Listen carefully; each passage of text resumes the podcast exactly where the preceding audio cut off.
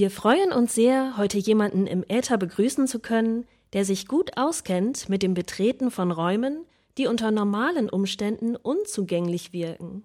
Er ist Italiener und kehrt extra für dieses Gespräch noch einmal in unsere Sphäre zurück. Der berühmte Autor der göttlichen Komödie, Signor Dante Alighieri. Herzlich willkommen.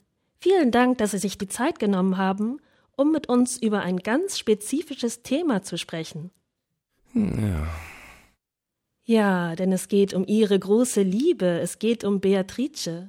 Gehen wir zurück zu einem Tag im Casa di Dante im schönen Florenz des Jahres 1274.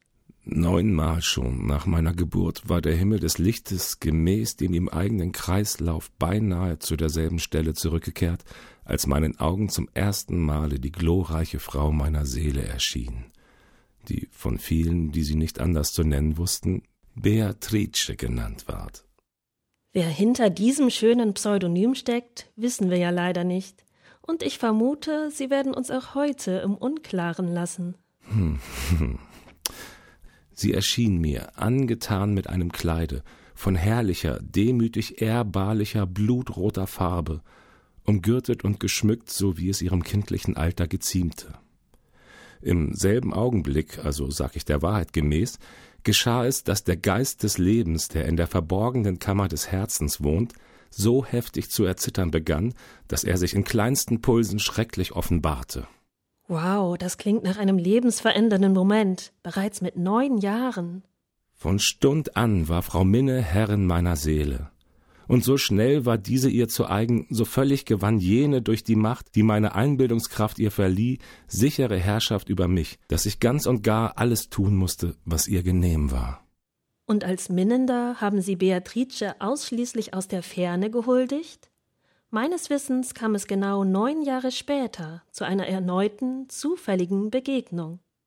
Die Stund, wo ihr süßester Gruß zu mir gelangte, war genau die neunte jenes Tages.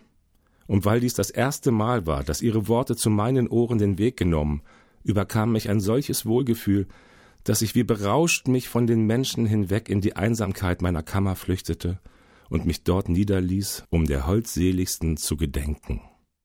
Während Beatrices und ihre Wege sich wieder trennten. Sie waren ihrer Ehefrau Gemma di Manetto Donati bereits seit über zehn Jahren versprochen, und auch Beatrice wurde verheiratet. Sie verewigten ihre Verehrung in Versen und Sonetten, die die arme Beatrice nie zu Gesicht bekam. Sie verstarb bereits im Jahr 1290. Mm, nach italienischer Zählung war es in der ersten Stunde des neunten Monatstages, dass ihre herrliche Seele von hinnen ging. Und nach syrischer Zeitrechnung schied sie im neunten Monde des Jahres. Nach unserer Zeitrechnung endlich starb sie in dem Jahre des Herrn, mit welchen in dem Jahrhunderte, worin sie der Welt gegeben wurde, die vollkommene Zahl neunmal erfüllt war. Da es nach Ptolemäus und dem wahren christlichen Glauben neun bewegliche Himmel gibt und diese jeder seiner Beschaffenheit gemäß gemeinsam auf die Erde einwirken, so war jene Zahl ihr freundlich, indem durch sie angezeigt ward, dass bei ihrer Zeugung alle neun Himmel zusammenstimmten. Was für eine vorzügliche Überleitung zu einem der berühmtesten Werke der Literaturgeschichte. Ich hatte ein wunderbares Gesicht, in welchem ich Dinge sah, die mir den Vorsatz eingaben, nicht mehr von dieser Gebenedeiten zu sprechen bis zu der Zeit, wo ich würdiger von ihr zu handeln imstande wäre. Und dahin zu gelangen, beeiferte ich mich so viel ich vermochte, wie sie verhaftiglich es weiß.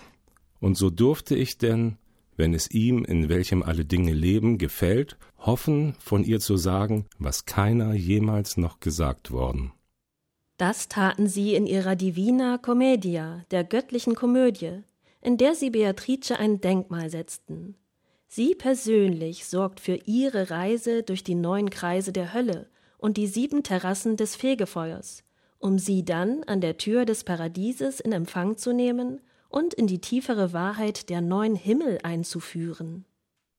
Jenseits der Sphäre, die am weitsten kreist, ein Seufzer aus dem Herzen schwebt ihn zwingen, Erleuchtungswunder sich emporzuschwingen, mit denen Minne ihn in Tränen speist. Wir möchten Ihnen die Himmelsrose schenken.